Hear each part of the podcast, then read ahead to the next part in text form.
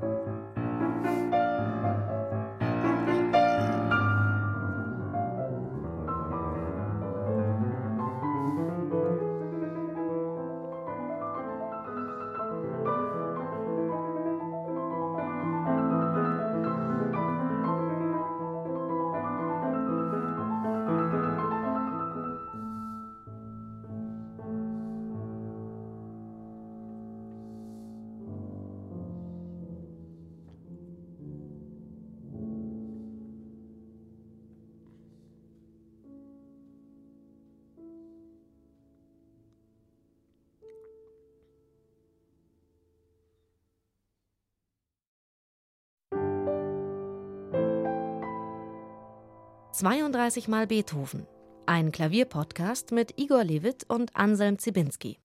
Wir sind zurück, Igor Levit. Ich bin Anselm Zibinski. Die 17. Sonate, Opus 31 Nummer 2, die berühmte Sturmsonate. Einer der Höhepunkte in Beethovens Sonatenschaffen, ohne jede Frage. Kannst du mit diesem Titel was anfangen? Sturmsonate? Ja, kann ich schon. Früher habe ich mir gedacht, ich nenne sie die tragische, so für mich, weil das ist so in einer großen Sonatendimension auf drei Sätze das, was Beethoven, wir kommen ja ständig auf diesen Satz zurück, viel früher im langsamen Satz der Opus 10 Nummer 3 quasi auf einen Satz komprimiert hat, ebenfalls in D-Moll, wird hier noch mehrdimensionaler. Und vielleicht eine der ersten Sonaten, wo es ganzheitlich in allen drei Sätzen im Grunde so eine Art menschliches Lebensdrama beschreibt. Also nennen Sie Sturm, wie auch immer, es ist für mich einfach eine der tragischsten und brutalsten Sonaten, die er geschrieben hat. Czerny nannte sie eine der vollkommensten, recht hatte. Ich verwende ja gerne dieses Bild, das wieder auf seine ganz eigene Art und Weise zeigt, wie es sich anfühlt, wenn jemand einfach dir in den Rachen greift. Ja, und gleichzeitig noch deinen Hals irgendwie umgreift und dir einfach an die Gurgel geht und du den Atem verlierst. Es ist wild, es ist hart, es ist gewaltsam. All das, was wir vorher, sagen wir mal, in einzelnen Sätzen hatten, haben wir jetzt in einer ganzen Sonate. Also dieses Stück zu spielen, ich habe diese Sonate sehr, sehr häufig gespielt. Man sieht ja auch hier anhand des Notenbildes hier, ich habe sie noch mit meinem damaligen Lehrer gearbeitet. Es steht irre viel drin, wir haben sehr viel Zeit damit verbracht. Dein Lehrer war der Karl-Heinz erwähnte. Kämmerling damals noch und trotzdem, das ist eines dieser Stücke, die mich sehr erschöpfen, jedes Mal. Die Sonate beginnt eigentlich mit einer Improvisation. Es gibt natürlich eine rhythmische Idee, nämlich das wird dann später eines der Hauptmotive dieses ersten Satzes. Nur am Anfang wissen wir ja nicht, dass das einer der Hauptmotive wird. Das heißt, dieser Anfang ist nur Atmosphäre.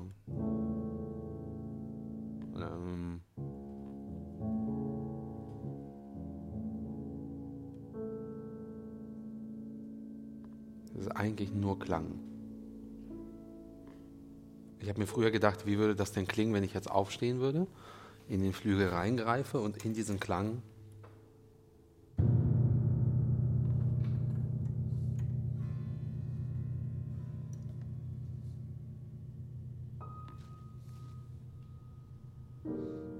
einfach nur Klänge produziere, ja? Also was alles so so kann alles anfangen. Jörg Wittmanns Klaviersonate nach Baudelaire, die Fleur de Mal, beginnt so.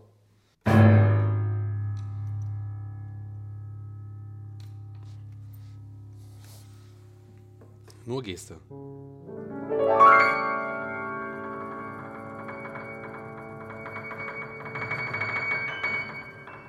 Ich weiß nicht mehr den, den Text genau, aber es ist nur.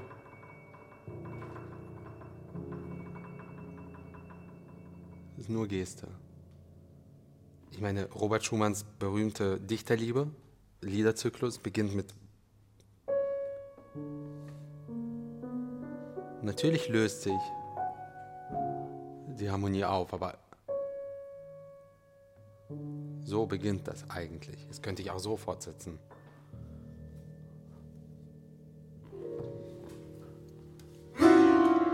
Könnt ihr alles damit machen. Und dieses, was hier in der Sturmsonate passiert, was Beethoven hier tut, ist meiner Meinung nach der Prototyp für kompositorische Revolution. Weil diese Improvisation, dieser Klang erlaubt und gibt Raum für jede Form von Fortsetzung. Niemand weiß, was jetzt passiert. Der Klang bleibt stehen. Und was Beethoven tut, ist, er setzt Atmosphäre und Geräusch Verzweiflung gegenüber.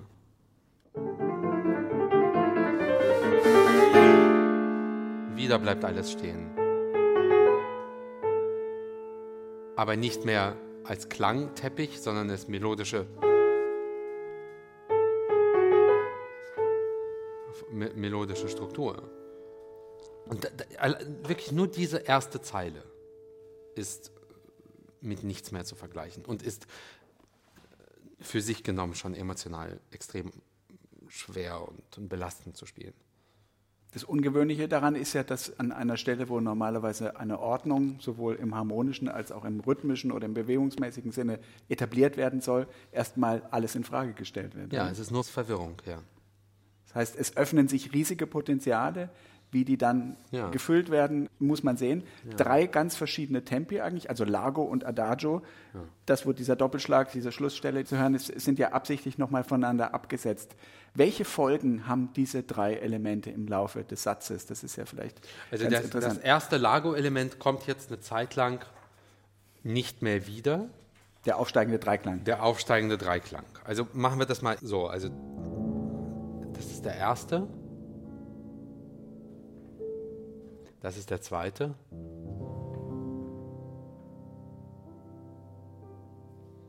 C-Dur statt so. Jetzt kommt er lange Zeit mal nicht mehr wieder. Das nächste Mal, dass er kommt, ist natürlich bei der Wiederholung der Exposition. Aber das nächste Mal, dass er neu kommt, ist die Eröffnung der Durchführung.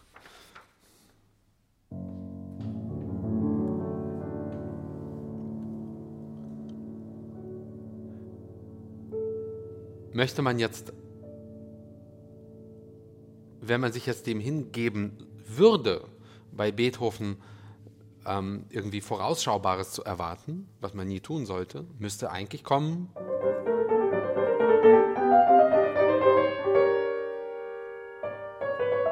Kann ja auch, kann ja auch sein. Nein. Er macht eben nicht weiter mit Verzweiflung, sondern er bleibt im Lago.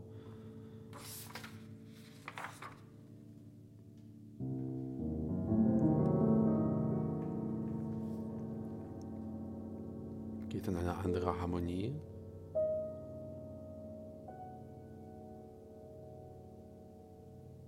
Niemand weiß, was passiert. Er bleibt immer noch im Lago.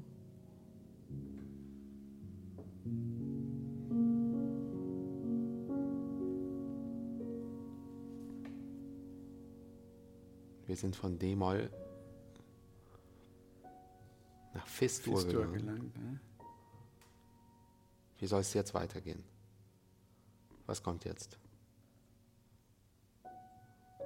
Was kommt jetzt?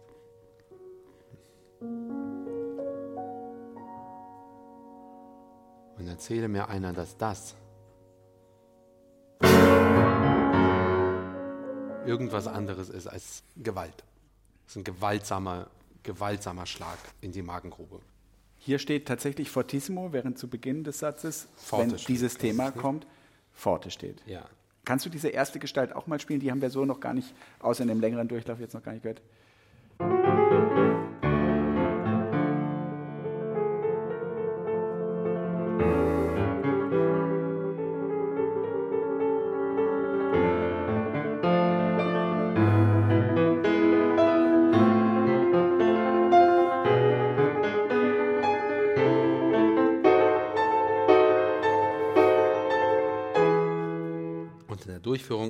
Dadurch, dass es so überhart bricht,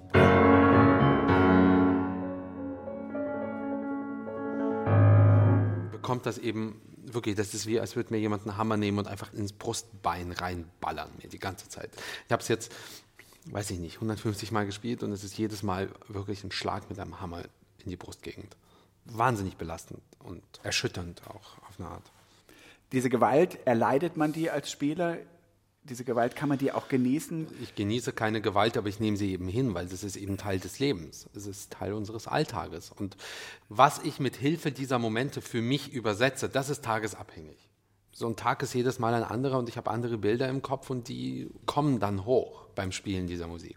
Und insofern sind diese Gewaltmomente, so wie die schönsten Momente, die schmeichelndsten, die lustigsten und so weiter, sie, sie sind eben Teil unseres Lebens. Und insofern sind sie weder schön noch nicht schön, sie sind einfach real und sie sind unausweichlich.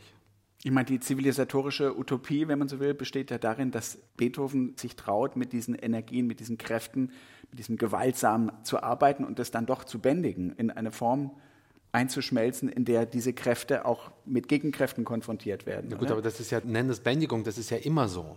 Also ich meine, es gibt immer Gegenkräfte zu Kräften. Eine weitere Folge dieser ersten Takte, die du zu Anfang spieltest, sind ja diese Zweierbindungen.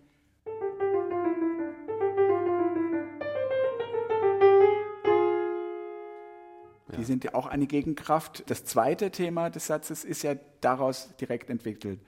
Also hier ab Takt Ach 41. so, du meinst, ja, ja, ja. genau. Aber sind, sind ja nur Fragmente. Und das ist auch etwas, was Herr Beethoven so häufig macht in seiner Musik, ja, dieses Insistierende, dieses, ich habe eine Idee, ich habe ein Modell und ich wiederhole es und ich wiederhole es noch einmal und ich wiederhole es noch einmal und noch einmal und noch einmal und noch einmal. Einmal. Nochmal.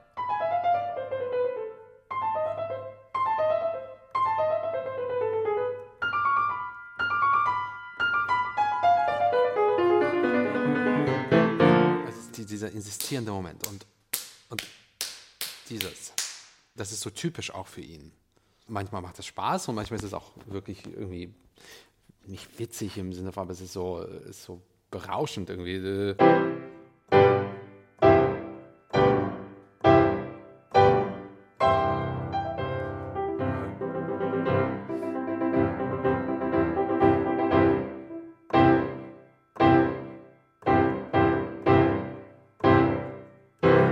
Ende, fünfte Symphonie, wo du so einfach ein, also ich meine, wie oft denn noch, ja? Und manchmal kommt es eben. Äh,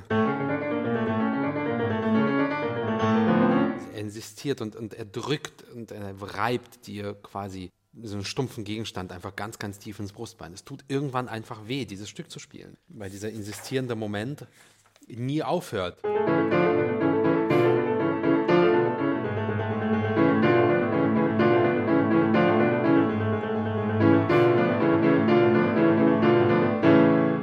Ganze Zeit da.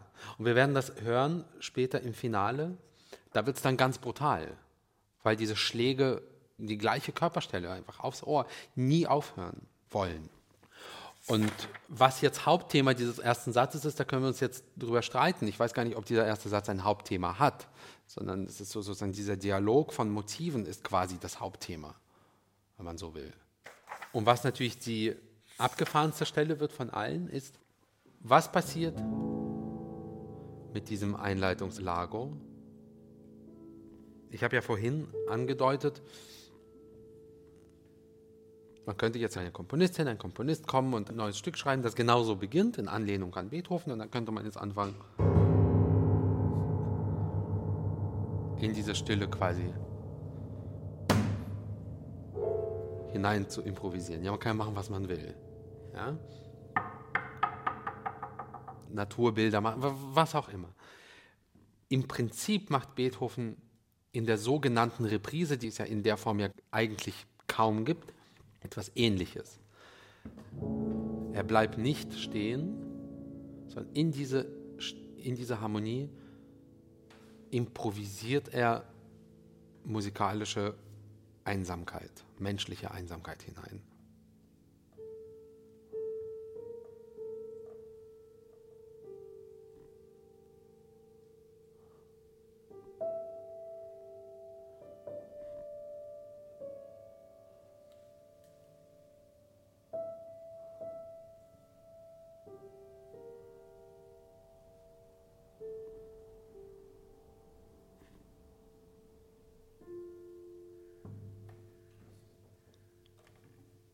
Durchbricht sie.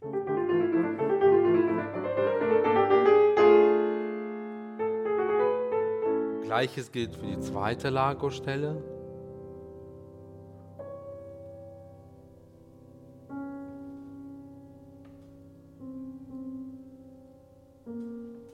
Ich meine hier wirklich Musik zur Musikdrama.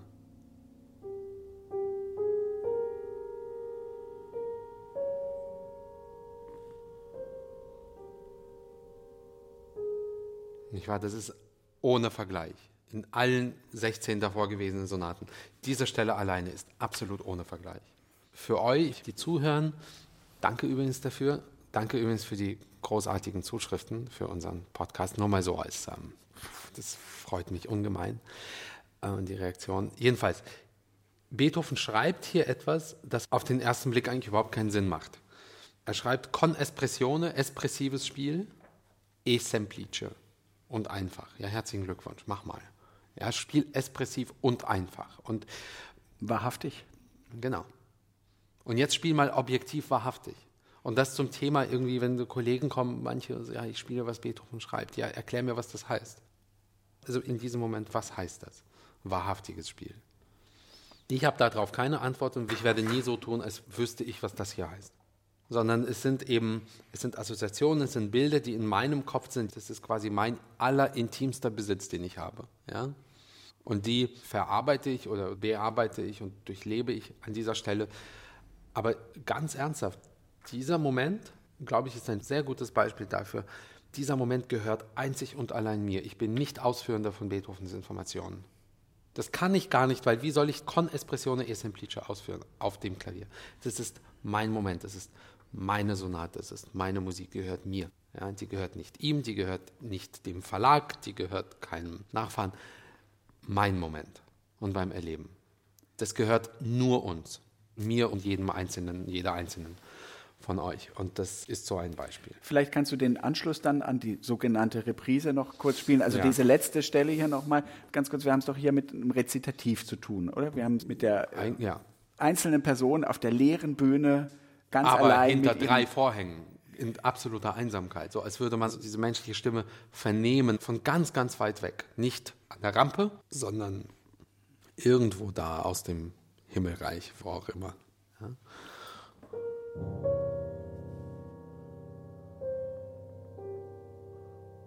Und hier kommt wieder das Insistieren. Vier Akkordschläge.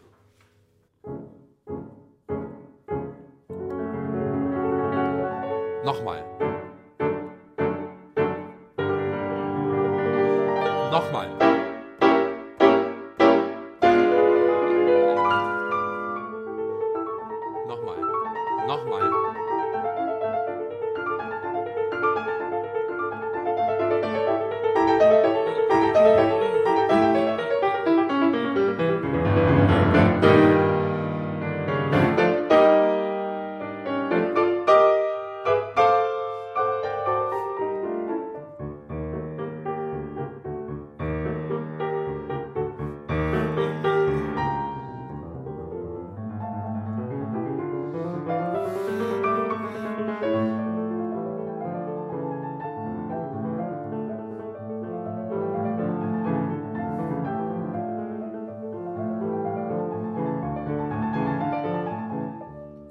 Satz begonnen hat, endet er, nämlich geräuschhaft.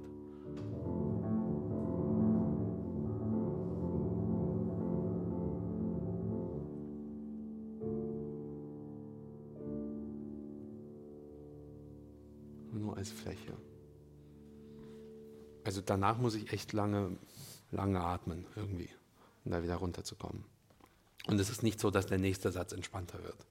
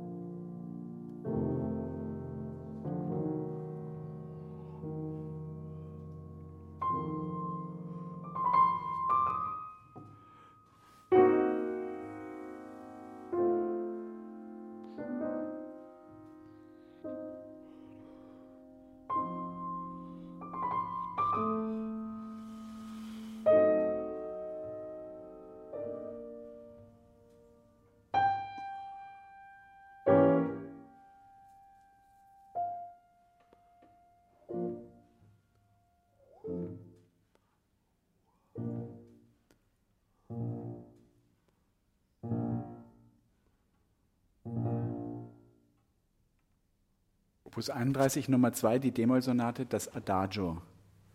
Wieder beginnen wir mit einem arpeggierenden Akkord. Ist das eine Rückschau in den ersten Satz oder ist es Vielleicht. eine Neubeleuchtung? Naja, es ist eben auf keinen Fall. Es ist ja nicht, es ist ja nicht das. Es beginnt ähnlich, aber es ist eigentlich eine Art Weiterentwicklung. Und man darf auch nicht vergessen, es wird jetzt keine Sonate mehr eröffnet, sondern ein Sonatensatz. Hat das eher einen ganz anderen Charakter.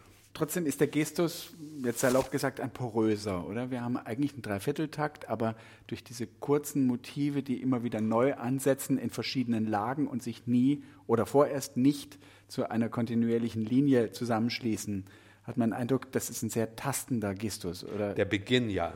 Der Beginn ist tastend äh, in den oberen Registern, untere Register, wieder noch höher.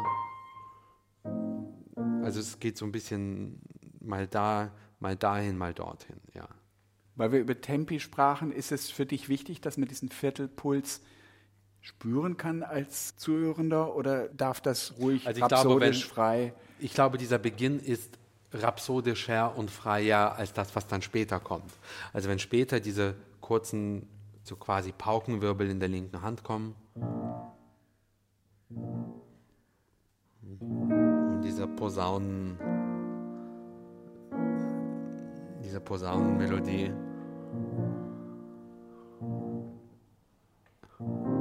spürt man den Puls. Ehe.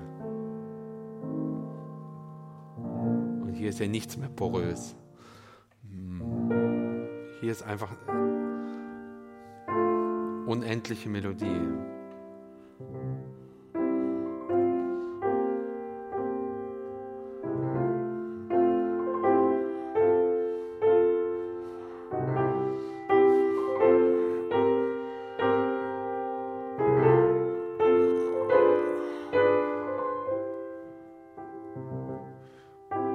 Da wieder das Insistierende. Nochmal. Nochmal.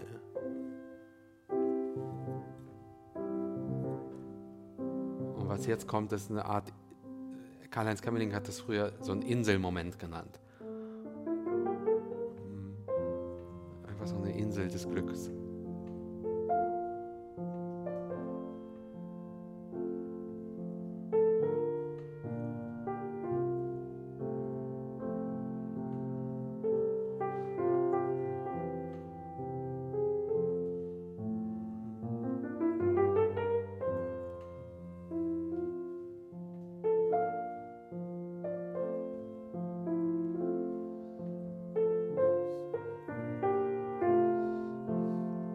Es ist immer die ganze Zeit unendliche Melodie. Und vorbei. Und es wird wieder tastend und viel dunkler. Plötzlich.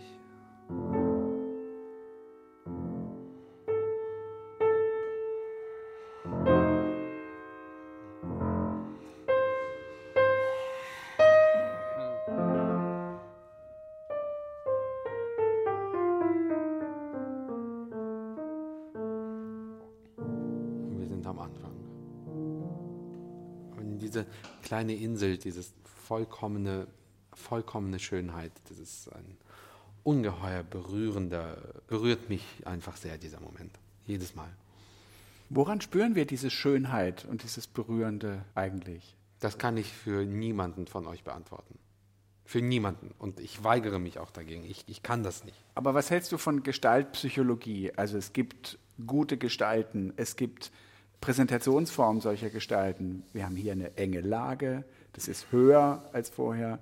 Wir haben eine stabile Tonart, wir haben lichte Klänge, wir haben endlich mal eine Melodie. Und zwar eine, die ausdrucksvoll und einfach zugleich ist. Und die Dinge scheinen einfach in Ordnung zu sein, oder? Ja, für einen kurzen Moment sind sie in Ordnung, ja. Ich meine, wohl dem Komponisten, der sowas noch so schreiben kann, Ja. Ohne dabei banal zu klingen, oder nicht? Wenn so schwer die Zeit ist und man nimmt plötzlich einen Menschen in den Arm, den man liebt und so für einen kurzen Moment, das ist, das ist okay. gibt einen wunderbaren Aufsatz von Wolfgang Riem. Ja. Das Schöne an den schönen Stellen ist ihr Vorübergehen. Wunderschön, ja. Der Satz ist ja formell relativ einfach gebaut. Ich weiß, jetzt kommt tatsächlich eine Reprise, variiert, ich zeige das gleich. Wir gehen danach ins B-Dur zurück. Diese Insel kommt auch wieder. Im B-Dur eigentlich noch innig strahlender.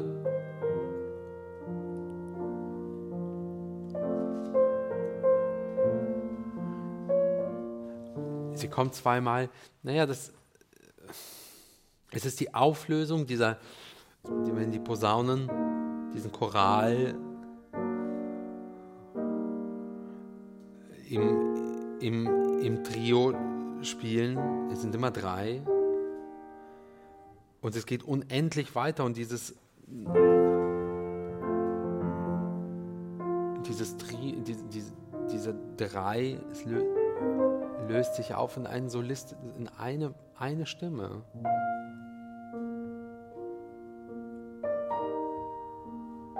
Es wirkt eigentlich wie ein un,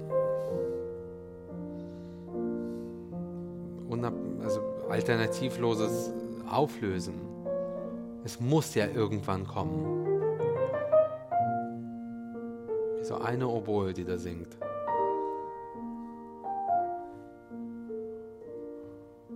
Das ist übrigens mein Lieblingsmoment.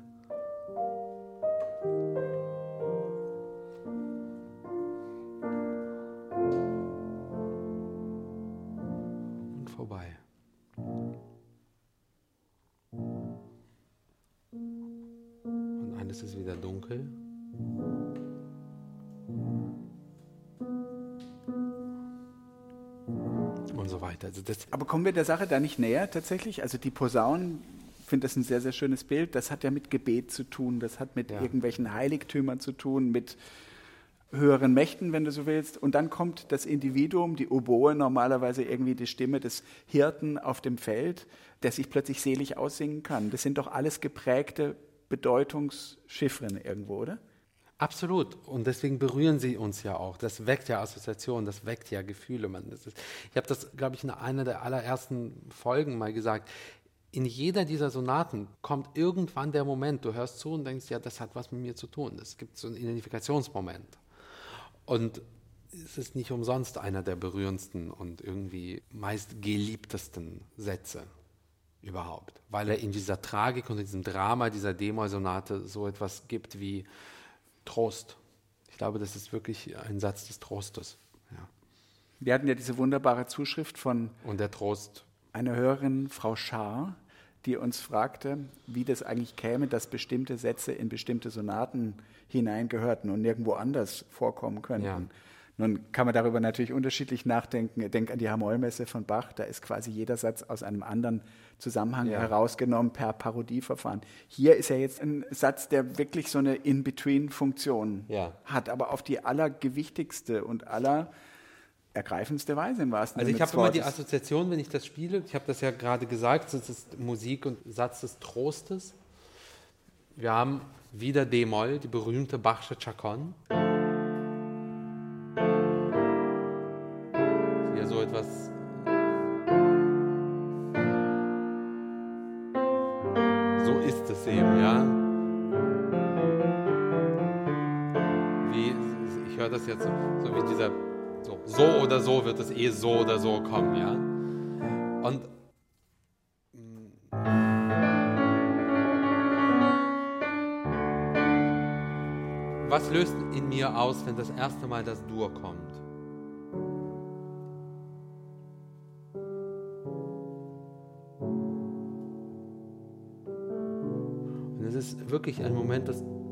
Tröste dich. Wenn es auf der Geige gespielt wird, ja. Dieses. Doch, Wow. Klavier. hat er es gerade echt, du hast es gerade echt verschissen, weißt du? Nicht zu fassen. So, wir machen jetzt weiter.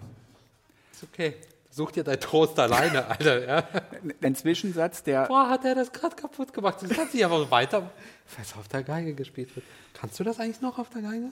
Ihr müsst ein bisschen üben. Ja. Schon, ne? Ja. Ich nicht. Also auf Der- dem Klavier. Dieser Satz ist, glaube ich, sehr, wie würde man sagen, diskontinuierlich. Also es sind sehr unterschiedliche Ja. Satzweisen, Lagen, Gesten, die aufeinander folgen. Der nächste Satz, das Finale, ist ja wirklich ganz, ganz, ganz einheitlich. Also der letzte Satz der Sonate ist wirklich ein brutales, wie so toccatahaftes Perpetuum mobile eigentlich. Und er treibt alles auf die Spitze, was vorher war. Es sind kaum mehr Melodien übrig, aber wir fangen mal an mit dem Insistieren auf einem Gedanken.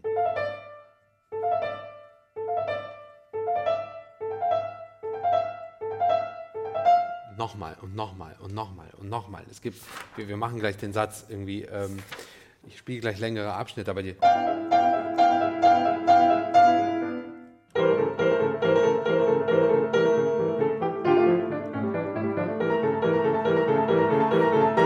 Das macht ja was mit dir. Das macht was mit mir, wenn ich das spiele, ja. Und das tut weh und das schmerzt, ja. Und hier kann man sehr, sehr viel sprechen über Interpretation in diesem Satz. Man, es gibt unzählige Arten, wie man diesen Satz spielen kann. Das wäre schön, wenn du das tatsächlich nachher ein bisschen ausführst, Gerne, weil ja. man kann ihn auch sehr unterschiedlich auffassen. Wenn das ein bisschen langsamer genommen würde, dann könnte es auch ein Trauermarsch sein, hat Stravinsky gesagt. Czerny hat gesagt, Beethoven wurde vom Galopp eines Pferdes zu diesem Satz Ja. inspiriert. Und Herr Hugo Riemann hat gesagt, Perpetuum mobile. Ich eröffne mal.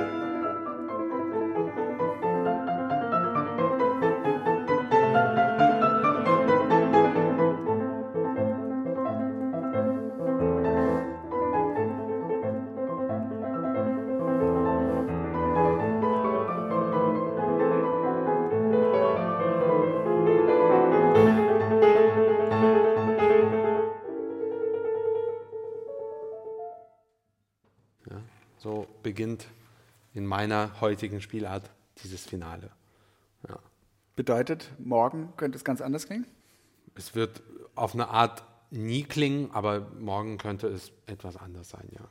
Also was ich nie tun werde, weil ich das einfach nicht höre und es ist ja auch okay, viele wunderbare Kollegen machen das auch, diesen Satz, sagen wir mal, nicht weicher zu nehmen, aber auf eine weichere Art leidender zu nehmen.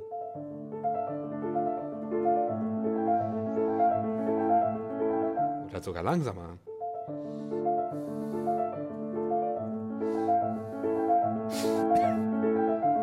alles möglich. Für mich ist, hat das. Äh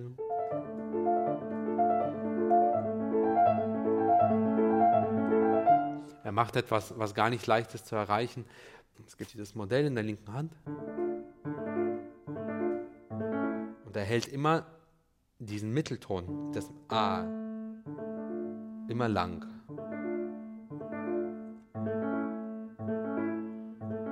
Speaking of äh, insistierend. Und erreicht damit quasi eine Art Pedaleffekt. Wenn ich jetzt kein Pedal nehme und ich lasse den Ton liegen, hat man das Gefühl, alles ist irgendwie länger.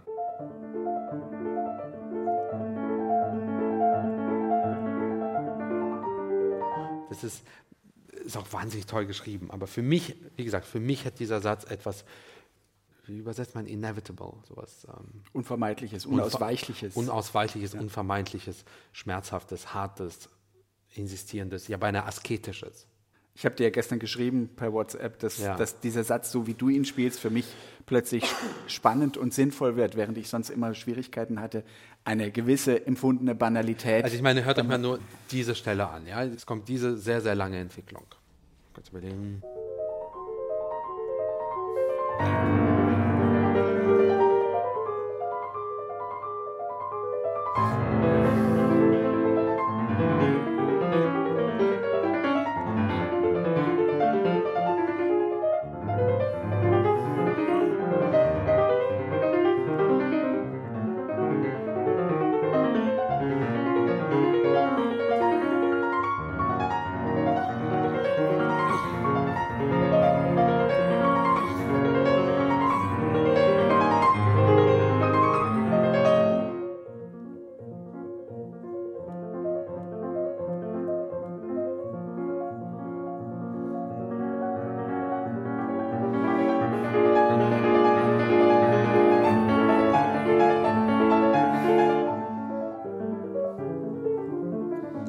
Lässt nicht los. Es ist ausgeschriebene Atemlosigkeit. Und man hat eh kaum Zeit zu atmen. Und dann kriegt man auch noch Schläge ab. Und zwar immer und immer und immer wieder. Und das ist sehr, sehr, sehr belastend. Ich kann es nur wiederholen. Und ganz am Ende wird es dann eigentlich kaum mehr zu ertragen. Nämlich das letzte Mal, dass er äh, das Thema nochmal wiederholt. Ich sprach ja vorhin von dem insistierenden A der linken Hand. Und jetzt kommt das A sowohl links als auch rechts. Im Fortissimo. Und dann klingt das so.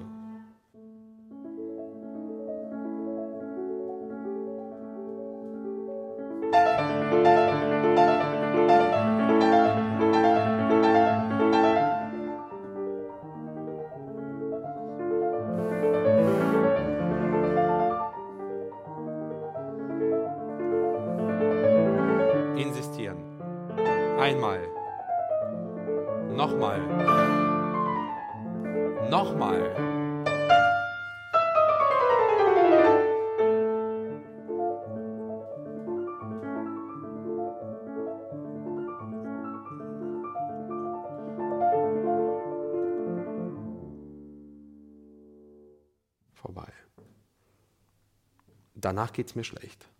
So, ja, mir zumindest. Aber das ist an Drama und an Tragik und an Brutalität eigentlich kaum zu überbieten. Auf eine Art mental nicht minder anstrengend zu spielen, wie jetzt zum Beispiel das Finale der Appassionata oder den ersten Satz der Appassionata. Und bei der Appassionata gibt es wenigstens noch Momente des Innehaltens, auch im Finale. Hier gibt es die gar nicht es endet nicht so apokalyptisch wie die Appassionata, aber du kannst eigentlich nie tiefer atmen als das. Das ist sehr, sehr belastend. Wir hatten ja da auch eine sehr, sehr interessante Hörerfrage. Die Frage war, warum eigentlich bei den Klaviersonaten so selten ein positiver Ausgang in den Mollwerken dann zu finden ist. Warum enden diese Partitik, Sturmsonate, Appasonate, warum enden die so aussichtslos? Weil auch das Teil des Lebens ist. Weil eben manchmal Dinge nicht positiv enden. Man könnte natürlich darüber nachdenken, hier kommt eine weitere Sonate, die dritte, die ist dann in S-Dur. Und die, die ist, ein positives Ende des gesamten ist dann Zyklus. positiv, genau. Insofern ist das jetzt, wir sprachen ja vom Triptychon, das ist jetzt die Mitteltafel, das ist ja. jetzt die Kreuzigungsszene, wenn du so willst. Die ist äh, Matthias Grünewald sehr, sehr dunkel, wie, ja. wie die Kreuzigung in Karlsruhe oder sowas, also wirklich finster. Nein, hier ähm. gibt es nichts Optimistisches. Und zum Optimismus kommen wir dann in der nächsten Sonate, nämlich der 31.3. Die fängt ganz lustig an. Zeig das. Die fängt an mit einer Frage.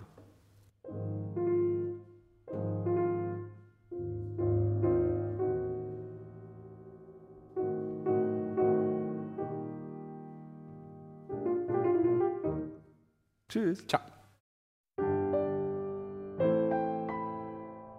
32 mal Beethoven ist eine Produktion von BR Klassik. Wenn ihr Fragen oder Kommentare habt, dann freuen sich Igor Levit und auch ich, Anselm Zibinski, über eure Zuschriften an 32xbeethoven.br.de.